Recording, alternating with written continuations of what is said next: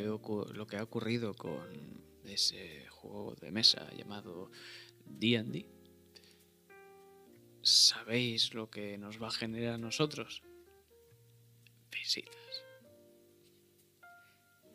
Yo soy Iván, estudiante de doblaje, fanático de la mitología y un apasionado del rol, pero no del D&D. Y como siempre tenemos a ese filmmaker, eh, bailarín, coreógrafo, técnico de sonido, 100% garantizado. ¿Qué tal estás, papito? Hola, pues hoy estoy triste. Están siendo unas semanas difíciles, complicadas, ya que el futuro de, los juegos de mesa está en peligro. Oh, vamos a tener que hacer como lo de rescatar a la banca. Efectivamente. Vamos a hablar de la problemática que ha habido con OGL, los tirabuzones que han ocurrido en esta historia. Así que acompañadnos a vivir, revivir y hablar paja de lo que ha ocurrido con D&D y su OGL. Bienvenidos a este hablando de en el que el propio título podría ser cómo cavar tu propia tumba. Efectivamente, la verdad es que sí. Hoy tengo preparado, esto va a ser como nos gusta el rol, va, vamos a narrarlo y va, tengo, tengo muchas cosas preparadas ¿Vamos para... a rolear? ¿Vamos a rolear? No, no vamos a rolear porque sería tan fácil como tirar, darnos un tiro nosotros mismos en el pie. Pero eh, vamos, vamos a contaros esta historia. Vamos a ir al pasado. Vamos a ir en un mundo mucho más bonito en el cual eh, no existía Twitter. Yo pensaba que ibas a decir que no existía D&D. no, no, sí que lo existía, la verdad, porque vamos a hablar de el momento donde D&D sacó esa tercera edición y luego hubo la 3.5 y todo el rollo. D&D tuvo varias ediciones, no vamos a contar la historia de D&D, pero sí que es cierto que ocurrió algo muy bonito, y es que D&D se fue a la puta. Cuando cambiaron a cuarta y hubo una nueva licencia que hicieron específicamente, cuando todo estaba perfecto y funcionaba muy bien, cogieron ellos y dijeron, ¿qué mejor que tirar mi juego a la, basura? Y vino un ángel salvador, el cual eh, se llama ahora Paizo, la empresa que hizo Pathfinder, que no me salía el nombre, y les quitó ese lugar como juego más popular durante 10 años. Y ahora te pregunto, ¿tú crees que día en día ha aprendido de esto? Hoy estamos haciendo un podcast hablando de ello, o sea que no tiene mucha pinta. Efectivamente, pero antes de venir al presente vamos a hablar un poquito bajar un poco la música, me estoy agobiando, de el copyright en los jueguitos de rol. ¿Qué ocurre? Tú puedes hacer copyright de X cosas, pero hay otras que no. Tú puedes hacer copyright de tirar un dado de 20. Estaría feo. Efectivamente, está bastante feo. Lo que sí que puedes hacer copyright es de hacer una clase la cual tenga unas habilidades específicas y eh, la característica que sumas eh, sea X más 2.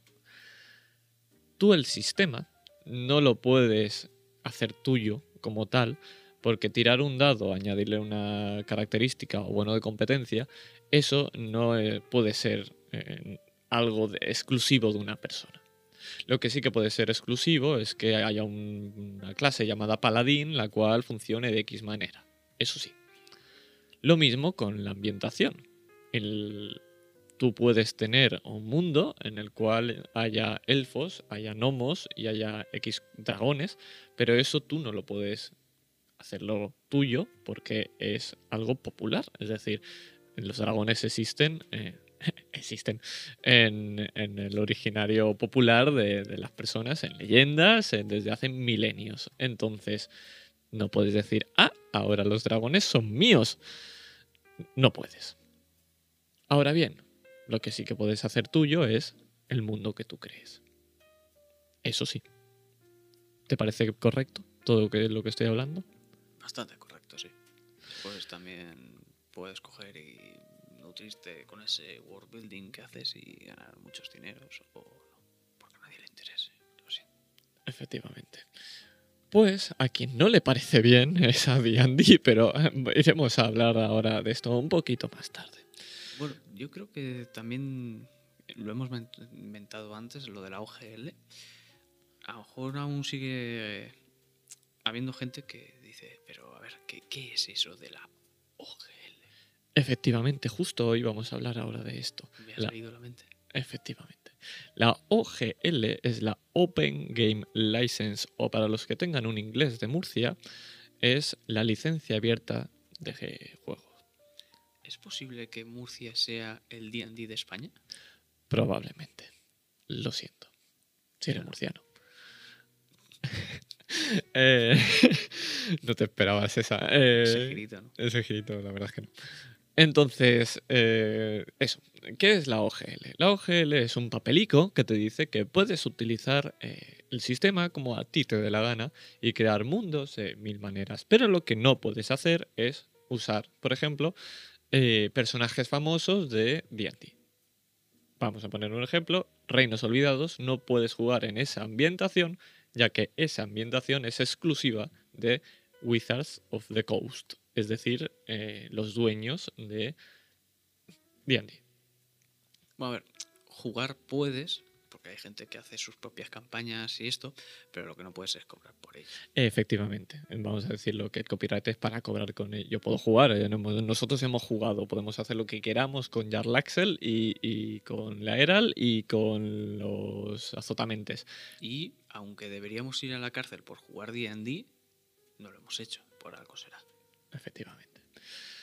Ahora bien, si yo escribo algo y gano dinero eh, y el protagonista es uno de los eh, personajes que tienen los derechos D&D, es lógico y obvio que se le tenga que pagar por ello, porque son suyos. Ahora bien, aquí viene, aquí viene, aquí se viene. Fueguito, fueguito. Fueguito, fueguito. Hubo una maldita noticia, una- un día triste, en el cual eh, Hasbro, que es la empresa que lleva, entre muchas otras cosas, eh, que tiene las Magic y que tiene D&D, eh, dijo una cosa fatal. Y es que D&D estaba muy poco monetizado. Hasbro en se dio cuenta de que algo estaba pasando porque en el momento más álgido de D&D, que es ahora, no fue antes, no, no, no, ahora es la época de oro de D&D, no están ganando suficiente dinero.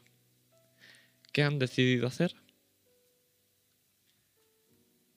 Eh, Cavar su propia tumba. Efectivamente, vamos a ir a la nueva OGL. Yo, antes de eso, Sí, sí, sí. quería comentar que es gracioso el que no estén aprovechando al máximo, según ellos, ¿no? esa rentabilidad, cuando literalmente su, están cogiendo sus mejores campañas y las están adaptando para las siguientes ediciones, ¿no? como por ejemplo la maldición de Strat, que la tenemos para quinta edición. Que. Exprímela para la siguiente, ya que estás. Pues sí, ah, antes de, nada hay que hablar de dos cosas importantes. De One D&D, es una de ellas, y de la otra es de Everron. Vamos a hablar primero de Everron. ¿Por qué quiero hablar de Everron? Everron es una ambientación hecha eh, para D&D, la cual eh, es tan famosa pues como Reinos Olvidados, como Greyhawk y todas estas... eh, todas estas ambientaciones tienen algo muy particular, que es que D&D tiene sus derechos. Everron no es de D&D, pero tiene los derechos de D&D. Y ocurre algo muy bonito, y es que como el dueño y señor de esa ambientación es D&D, pero el autor no la tiene, no te- Wizards of the Coast tiene los derechos, pero el autor no, los libros valen el doble. Porque Wizards of the Coast se lleva la mitad del dinero. Así que si tú quieres jugar a Everron, tienes que pagar 80 brazos en vez de 40. Esto es una cosa triste. También hay que decir que eh, esto ocurre porque el señor le vendió los derechos. Es decir, ok, no haberlo vendido, tampoco hubiera, a lo mejor no hubieras tenido la misma visibilidad. Pero esto genera un problema que estamos dándonos cuenta, ¿verdad que sí? Vale, vamos a aparcar esto aquí, a un ladito. Y vamos a hablar de One D&D. D&D eh, ha ido evolucionando de edición en edición. Y ahora, con la digitalización de todo el mundo y también del formato físico, como se están perdiendo el uso de los, de los libros físicos, D&D ha pensado en hacer una plataforma donde eh, todas las nuevas ediciones y nuevas reglas se puedan ir desarrollando en la misma plataforma. De esta manera, es una sexta edición, pero que puedes revisionarla todas las veces que tú quieras. Es decir, ya no existirán más ediciones. D&D One, eh, One D&D, perdón, eh, será el- donde vas a ir modificando todas las reglas y como va a ser el juego hoy en día, cuando salga, no será igual dentro de 20 años, cuando tenga pues todas las modificaciones que hagan. Esto es importante, porque están generando una gran cantidad de, de ingresos y están eh, invirtiendo mucho en esta plataforma para que tengas todo el material allí, comprándolo, obviamente. eh, una mesa de juego virtual, como sería Roll20 y, y todas estas, pero de solamente de D&D. Y puedas hacer pues homebrew y todo lo que tú quieras. Entonces, ¿tenemos claras estas dos opciones? ¿Las tienes claras? Sí, dentro de cinco minutos no me acordaré, pero Ah, Probablemente. Pues vamos a hablar de la nueva OGL.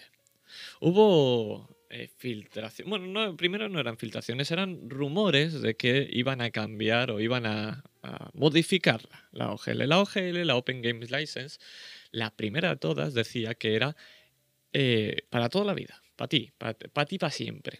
Que eso iba a quedarse así y iba a quedarse así para que no hubiera nunca problemas y tú pudieras jugar, pudieras crear tus ambientaciones eh, de quinta edición de D&D, de la que fuera, y que eh, eso iba a ser tuyo, para siempre. Seguro. Pues ocurrió una cosa, y es que en esta eh, triste historia apareció un héroe.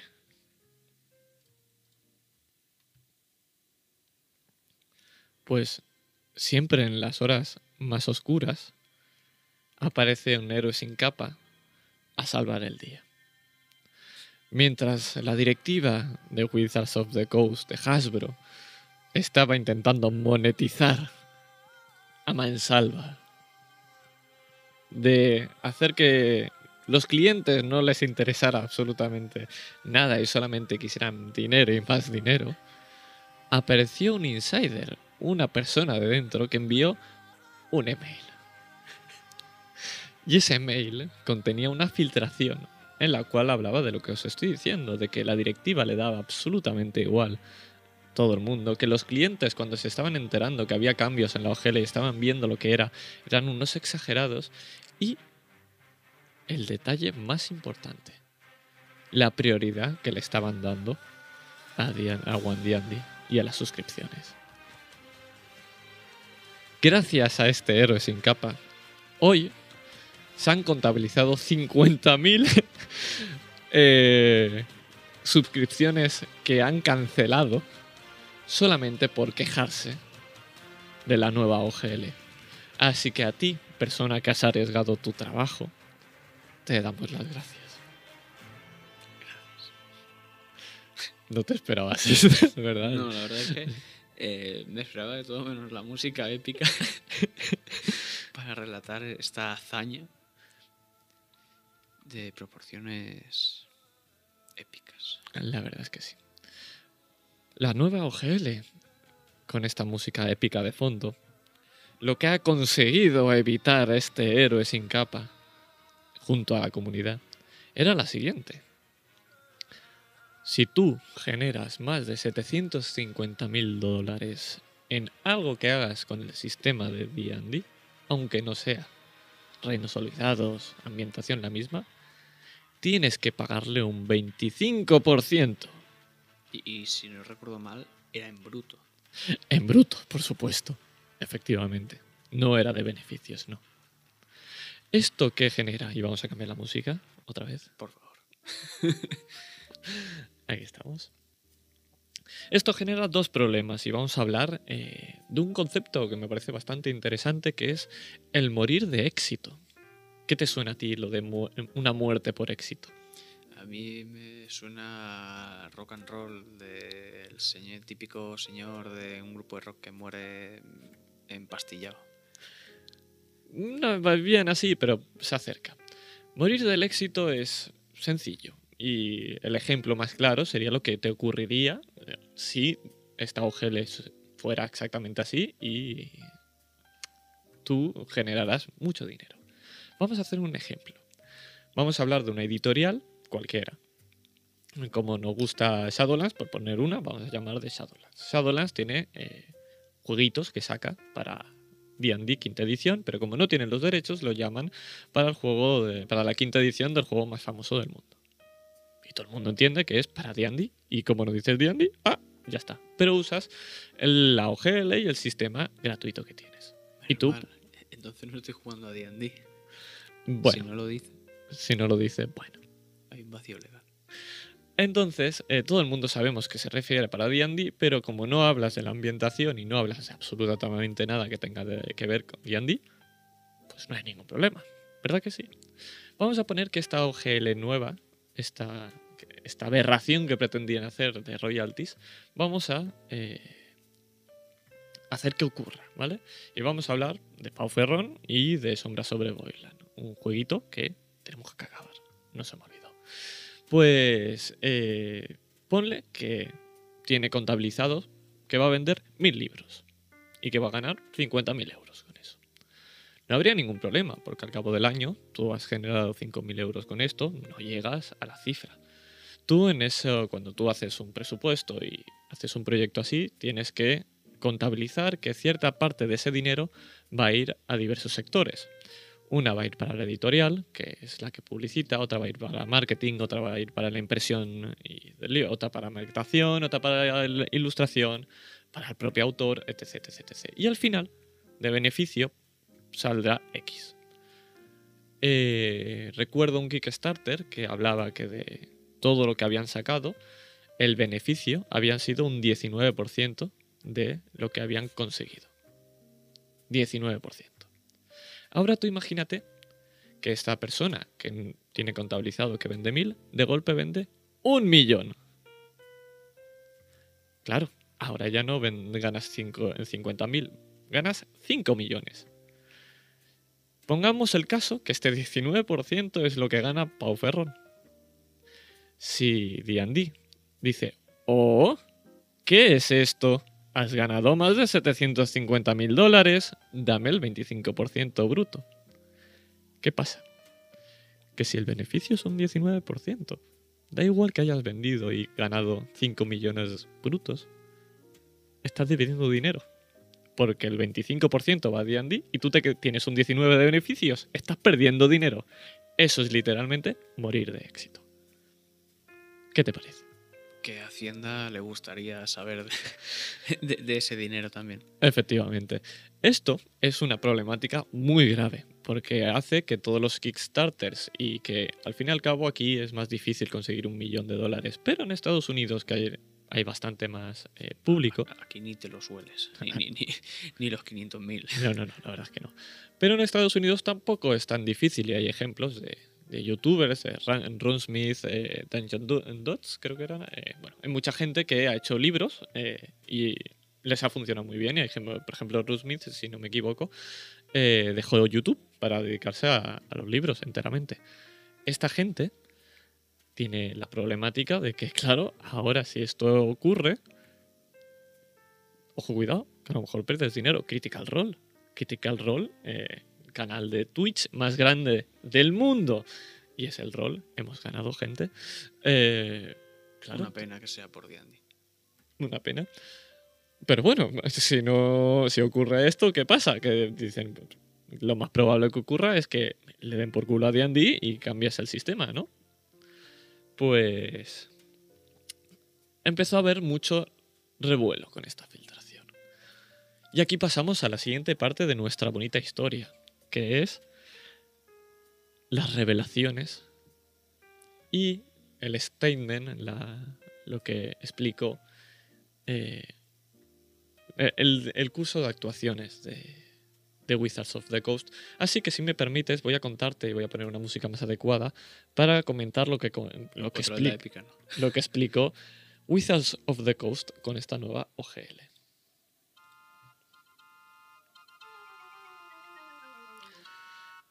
Wizards of the Coast puso un tweet y en su página web habló de lo que pensaba que iba a ocurrir y de sus intenciones reales con todo esto.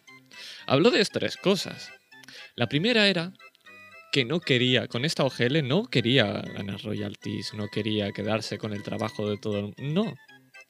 Lo primero que quería era evitar que hubiera gente que hiciera cosas feas con el sistema de D&D, que hablaran de racismo, de cualquier cosa en D&D. Y entonces, em, bueno, pues que no querían que eso ocurriera. No como el libro de Spelljammer que tuvieron que cambiar porque había racismo en el propio libro y lo cambiaron y dijeron, ups, se nos ha colado. eh". No como... No, no.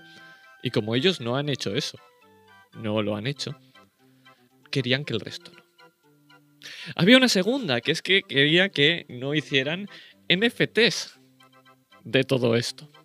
Tokens no fungibles. Claro, tú no puedes hacer un token no fungible de algo obvio como sería, pues hemos dicho, de un Manflayer. Vale, pero ¿de qué vas a hacer un token? ¿De, una tirada de, fuerza? ¿Qué, qué, token quieres hacer, señor? ¿Qué, quieres hacer?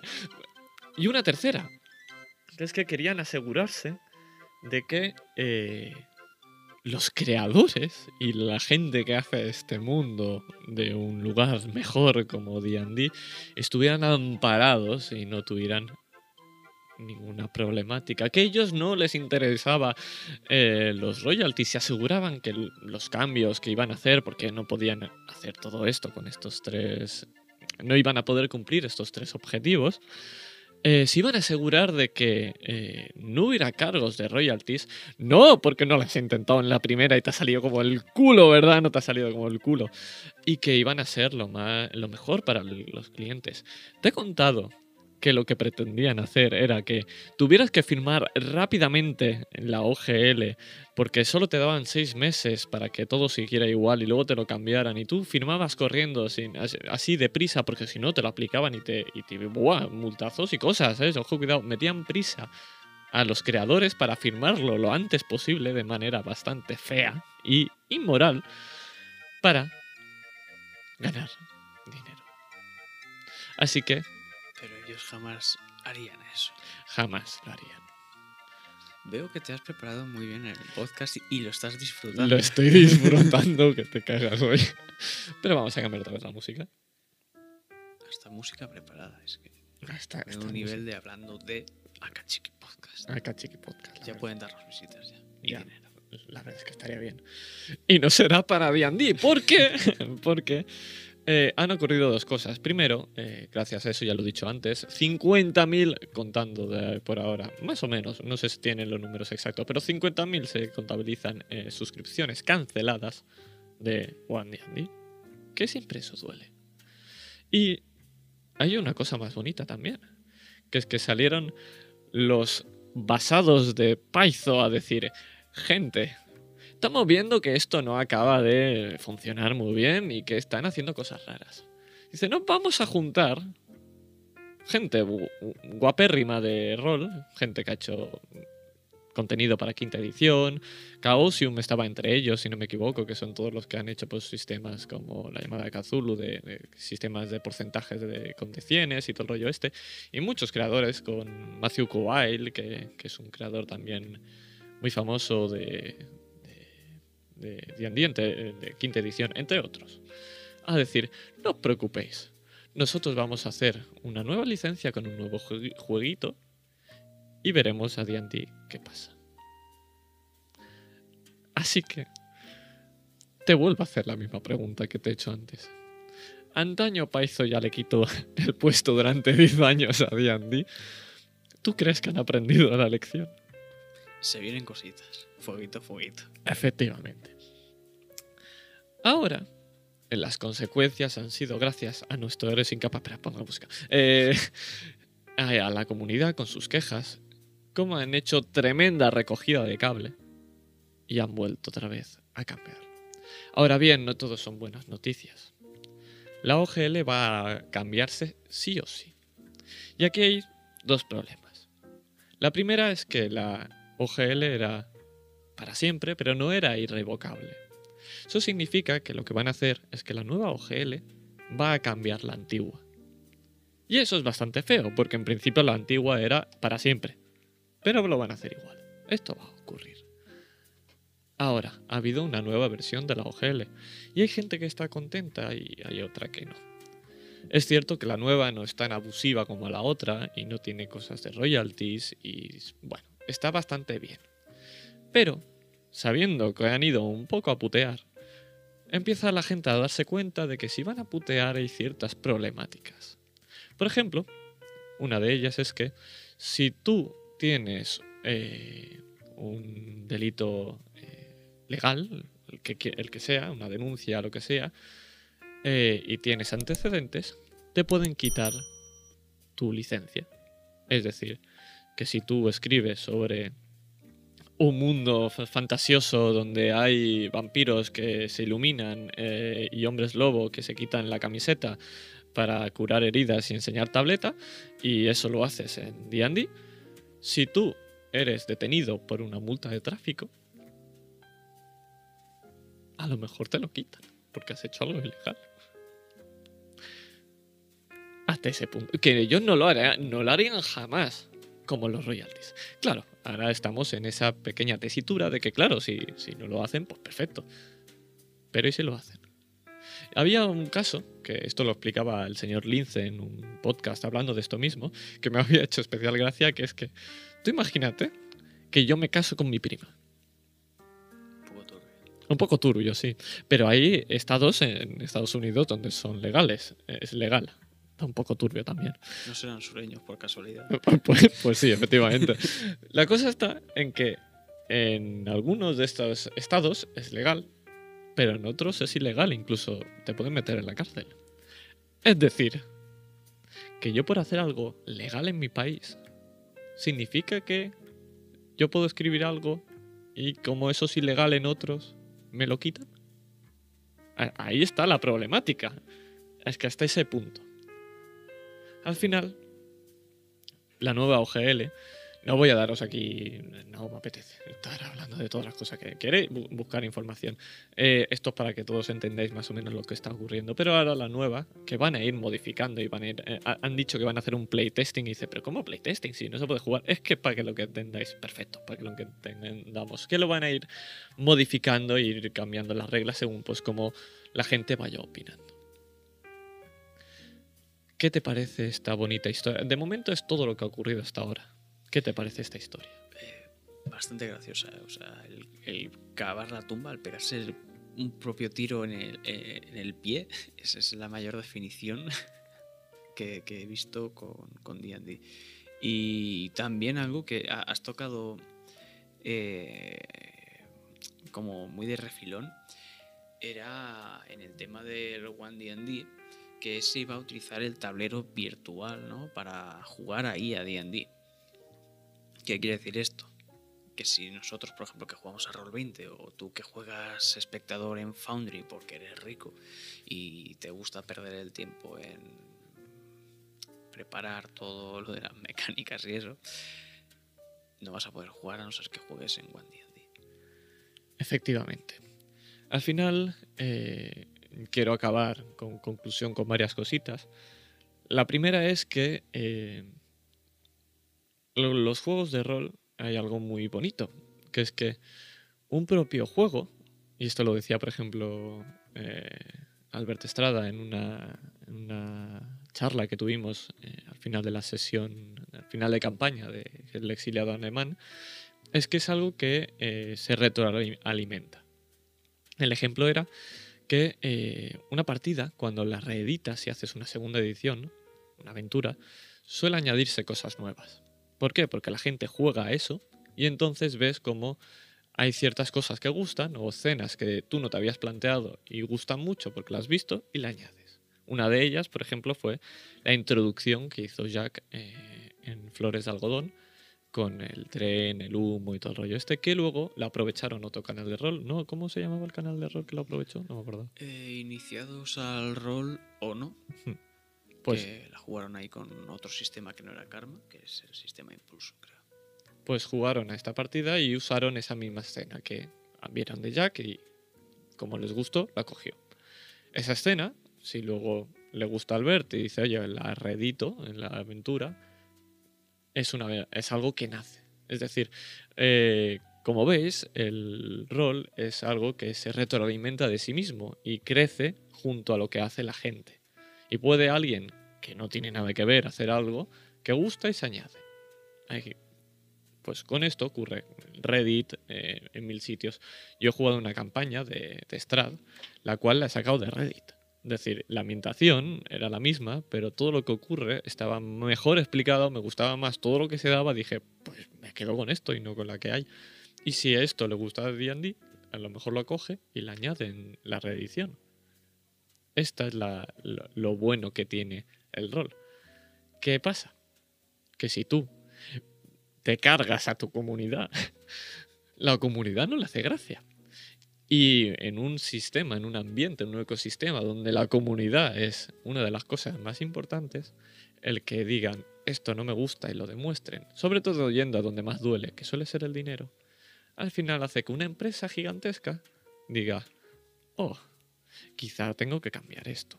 A pesar de que si lo lees dicen una frase que es que literalmente dicen, no, algunos dirán que hay ganadores y hay perdedores y que ellos han ganado y nosotros hemos perdido, pero no, todos hemos ganado porque ahora sabemos lo que queréis.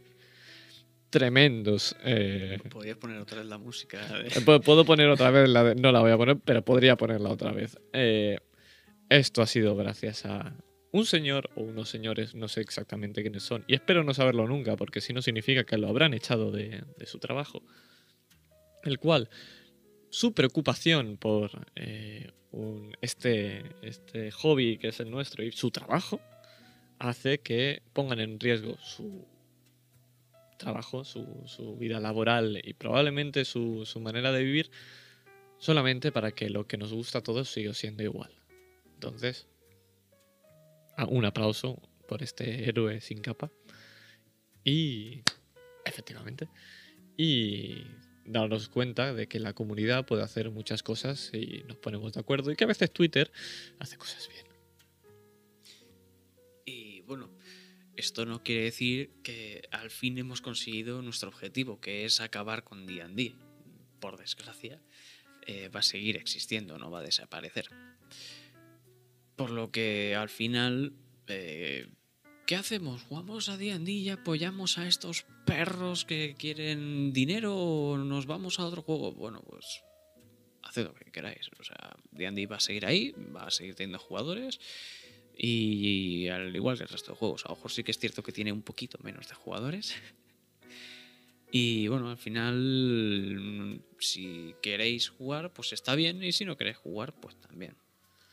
Es vuestro dinero al fin y al cabo. Efectivamente, al final esto se va a notar más en editoriales, en creadores de contenido, no va a, tocar directamente a los propios jugadores, aunque si hay menos contenido, sí que es cierto que jugarán menos los jugadores. Eh, el segundo punto era este mismo, el que estoy comentando. Eh, a ti no te va a ocurrir nada. Tú vas a poder seguir jugando en Waterdeep, en aguas profundas, y no va a venir aquí eh, señor Hasbro a- con un machete eh, apuntándote, diciéndote "Da- dame dinero. No, porque ya lo ha hecho, ya, te ya has pagado el, Va, a ser el, el meme del FBI Open Up. Efectivamente. Pero sí que va a generar problemas. Por ejemplo, vamos a hablar otra vez de Shadowlands, para poner el mismo ejemplo que decía antes, pero todas las aventuras que están haciendo para este año, seguramente, no los he visto, pero el culillo habrá hecho así y habrá dicho, uy, a lo mejor para el año que viene ya no hacemos aventuras de D&D, porque claro, si luego gano mucho dinero, a lo mejor cierro. y tampoco plan, ¿no? Eh, hay, que, hay que ver, pues, que estas cosas luego van a afectar a las editoriales y que, de nuevo, D&D ya perdió su trono una vez, puede volver a hacerlo una segunda. Y solamente, y antes de acabar, siendo... Bueno, 35 minutitos, podríamos haberlo hecho más, pero está bien. Eh, vamos a acabar con un detalle, y es que la imagen y la cara de D&D, Critical Role, de nuevo, no se ha pronunciado mucho, así que salía una entrevista, y no, no la he visto, ¿eh? ha salido una entrevista que hablaban con, con Matthew Mercer y tal de Critical Role y le, le preguntaban sobre la OGL, pero no se ha pronunciado de manera oficial, haciendo un statement. Pero sí que Matthew Mercer es un poco perro y le ha dado me gusta a un tweet, así como si nada. ¿Quieres saber qué dice ese tweet? Por favor y gracias. Ese tweet lo que dice es que recordemos que D&D no es el juego más famoso de la historia por su sistema, que está absolutamente roto por muchos sitios, sino por la comunidad que ha creado ese contenido.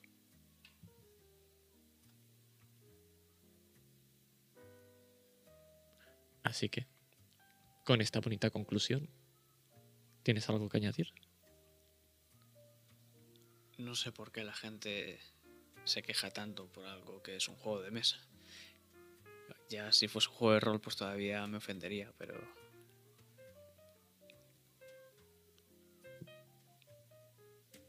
Gracias por vernos.